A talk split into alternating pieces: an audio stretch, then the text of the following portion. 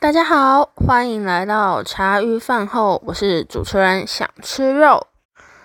那今天想跟你们分享，就是我前几天的一个周末，我刚好是算开学第二次回来家里吧，因为本人现在大学中。那因为我的学校离我家大概有快三个小时的车程，对我学校在宜兰，那哪一间就不方便透露了嘛。就是呢，没有回家的时候，我会觉得异常的想念家里，但是又一回到家之后，我又觉得有没有回来好像又没这个必要，所以又很想赶快再回宜兰。我不知道是我自己有问题，还是怎么讲，就有点你没回家的时候，就有点分离焦虑症，你会很想家里家里的一切人事物，但你一回来之后，你又觉得。嗯，好像又没什么变，所以就是会想赶快再回去。那我觉得我会想回家的，很想家一个点是，你怕太久没见，你家人会，就是你反而就是手机嘛，你关心不到他们，就是无法面对面的这样交谈。二是很怕他们都是报喜不报忧，问他们怎么了，也都说没事。那正常来说，我们在外地没办法时时刻刻赶回去嘛。那很怕就是突然某一天就是有什么事，就是我们没办法意料，你知道吗？所以我只要没有回家，大概两三天吧，三四天可能就会打电话给我们的我的亲戚们，就是关系比较好的啦。就是还是会固定联络、打屁聊天这样子。那因为家里就只有我姑姑跟阿公，我们是比较乡下，对。然后我爸爸因为就是在外地上班，所以反而有时候回来也没什么见到面，可能就是一两面之缘这样子。但不用放心，我们在通讯软体上还是会联络的，只是就是感觉关系没有那么，就是感觉就是有一层东西，你知道吗？但我觉得就是。我们每个人都有不同的课题，这刚好就是我需要去面对的一部分。那我现在也正在学习，就是怎么样呢，让我们之间关系还是没有那层隔阂，还是一样好。但是就是没有透过面对面，我觉得真的很难。虽然现在科技很进步，但我还是真的比较向往，就是我一会儿可以上去跟阿公聊聊天，然后跟小狗这样玩，很快乐。然后吃阿公煮的饭，然后他会准备水果给我带回去宜兰这样子。只是有时候回来，你就会觉得那两两三天，你就觉得怎么都那么无所事事，你反而会觉得很奇怪。因为其实我上大学，我觉得反而是一个变忙的时候，可能因为刚好我都参加很多学校社团活动，所以我就觉得我在家里这样废两天，我回去又一堆事情积着我，那我还要回来吗？我就会自己这样想。所以呢，我就是学到了两个方法，就是一，你回来的这两三天，你把每天的行程都排好，就比如说你今天一一餐，或是明天一餐，总共两餐到三餐，你可能跟朋友吃个饭，又或者是有人约，你刚好就说，呃，我可能礼拜六可以，然后礼拜日可能就给我家人，然后我下午回去宜兰这样子。那因为想吃肉，就是有在戴牙套嘛，所以都要回诊。那刚好回诊的地点是离我家大概半小时的车程，所以我这样牙套用完，大概是等于一个半小时都要送给我们牙套诊所。对，因为还要等车，因为都是搭交通工具嘛，所以还要等车。那因为要回诊，所以我一定就会回来。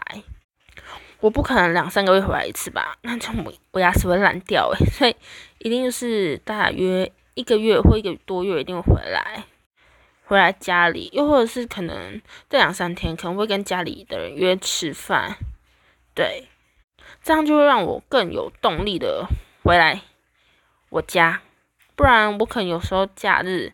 没事，还是没有活动的时候，我就会去打工。对我现在就是在一间饭店上班，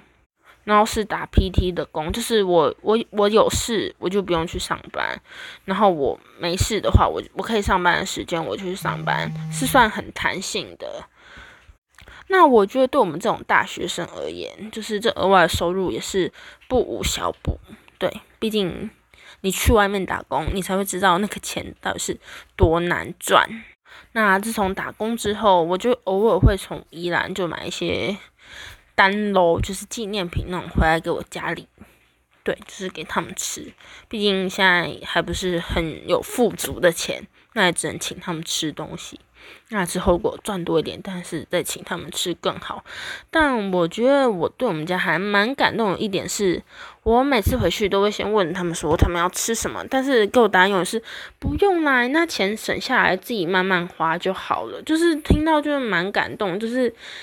你其实也蛮爱吃这样东西，但是你会为了我就是，然后你就说不用，不然就是我买回来还是会塞钱给我，就是我觉得。家人这部分真的很暖心。讲到我怎么讲，就是我最大弱点，我觉得一定就是我家人。因为我觉得家人对你付出很多，其实也不一定是说给你很多资源还是什么，但是就是他们在你需要的时候，他们会陪伴着你，不管是一个人、两个人都好，就是那种感觉是你跟谁讲都没办法体会。就像像我们上课啊，就老师说，其实你对陌生的你最能。讲出你心中最不敢讲话，那但是那件事，我觉得是仅此于你可能跟你亲密的人吵架，所以你才能跟陌生人就是这样侃侃而谈。但如果我真的遇到什么事，其实真的第一时间，我的 我的脑海里真的会想到我家人诶，就是因为他们都会给我意见，就是让我知道说这部分是我的问题，还是其他人问题，还是。我们真的需要改进，他们会给我真的很中肯建议，就是不会像别人就是一直关心、一直关心、一直关心，他们反而是会从可能这件事情是你的错误，从错误中叫你去学习，就是让你自己更进步，反而不是只是一味的一直安慰你。虽然安慰还是会有，但是他同时也让我知道我自己到底错在哪里。这是我非常想感谢我家人的一部分。那可能因为我这频道还太小，他们还没有在听嘛。但可能之后他们有机会听到，他们就会知道我多么的爱他。那因为前几天不是刚好就是我们泰鲁格的那个事件嘛，那也让我真的领领就体会到说，真的每一每一个瞬间，每一个人真的都很重要。就即便你可能跟他当下吧，或前几天吵架，但我觉得如果因为这次事件，我们可以学习到说，你吵架归吵架，但是也不要之后不理对方嘛。能一天之内解决就一天之内解决。你看，像意外真的都很突然。我我有一个我有两个朋友，他们刚好就那一天下花莲，其实他们有看到那一台。嗯，四零八那台车从他们眼前这样开过去，真的幸好他们没有搭那台，不然我觉得我世界可能真的会变很大。那我觉得这件事跟我们全台湾的人一个警惕吧，应该说都有在关关心这件事的人一个警惕，说其实你真的要好好珍惜你身边的每一个人，也不是说。因为每个人的珍惜的方法、珍惜的定义都不一样，但是我觉得就是做到你觉得你可以怎么珍惜，不管是对你的朋友、你的情人，或是你重要的家人，我觉得都是一定要好好珍惜。像我每次只要生气，我都会对我家人非常凶，就是你对别人都很和蔼可亲，但是唯独对你最亲近的人，就是家人，你反而态度会。一百八十度转变，就是你会觉得说，反正你永远都不会离开我，所以我怎么凶你，你都不会离开我嘛，那我就是凶你。但从我大学之后，我就会，我就有学习到，我真的不应该对家人那么凶，就算他们不会离开我，但他们的心还是会被我所伤害。所以呢，想吃肉，因为这件事，其实我自己也。思考了好几天，所以我才想说用我，因为大学这样通勤，就是六日这样回来，偶尔啦，也没有很常回家嘛？我现在会反而就是学校东西不要接那么多，就是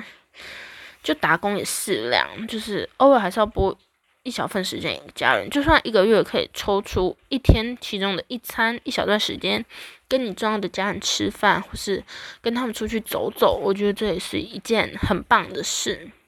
那 maybe 你。现在听我的听众，你说不定是上班族，有可能是高中生，就年龄层可能很广嘛，有可能是退休的人士。那我觉得大家都可以用自己思考的方位来去想，说你对待你家人的方法，是不是应该要重新思考定义一下？我们从以前做到现在，还有什么是需要进步的呢？如果可以做到更好，我们当然是要做到更好，因为。每个人对你来说都是很重要的，而且我发现有一个状况就是，其实我觉得我们台湾人真的很不会说我爱你这这三个字，但是像我，我也很不敢说我爱你。但是自从高二过高三吧，我就会比较常说爱你哦，我不会说我爱你，因为我爱你就感觉不知道怎么讲，就是三个字有点。强权吗？我自己这么觉得，所以我就说爱你这样子，或爱你们哦。就是一般你跟我讲话，我绝对不会这样讲。但是讯息我很容易打，就是我现在目前也是在从讯息这部分在，就是一直练习，一直练习，希望改天可以直接从面对面这样讲出来。那我也我也是，就是怎么讲，练习过来了。其实一开始你讲那第一句，你就会觉得，呃，怎么那么恶心？因为我从来不会讲这种话的人。但是你会发现，你只要对你家人这样一讲，他们每个人脸上就是，虽然会觉得你干嘛讲这种话，可是每个人脸上都是笑着的。所以我觉得这部分，我觉得很窝心吧。就会不仅我们的关系变得更好，然后。我也可以更把我自己心目中想跟他们说的话说出来，就是先用可能爱你哦，然后再这样继续讲下一个话题，又或者是我们讲完这个话题结束之后，我用爱你哦这样子，就让他们让我比较放心一点的感觉吧。因为可能每个人都有压力，但是大人嘛不会跟你说，但你可能就用爱你哦，这样让他们比较减轻这样子的压力，就是。告诉他们说你也在的意思，就是不是只有他们一个人可以这样硬撑下去，他们后面也是我们这些子女，也是我们这些的亲戚，就希望他们就是也可以把他们的一些痛苦分担给我们一些子女吗，还有。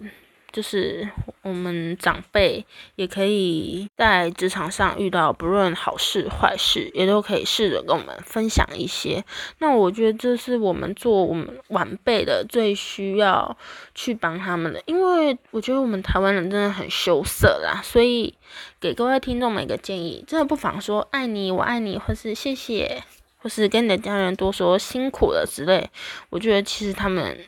都一定会非常有感觉的。那我觉得我前面应该是话话有点太多，所以真的不好意思。前面的话真的，如果不想听，可以按快转啊，或是一直按往后往后。那我们今天的节目就到这边结束了。那你如果有什么回馈的话，也可以回馈给我。那对我讲话的方式有什么意见，也可以回馈给我，因为毕竟我是真的还在学习中。那想吃肉这边先跟大家说谢谢哦，拜拜。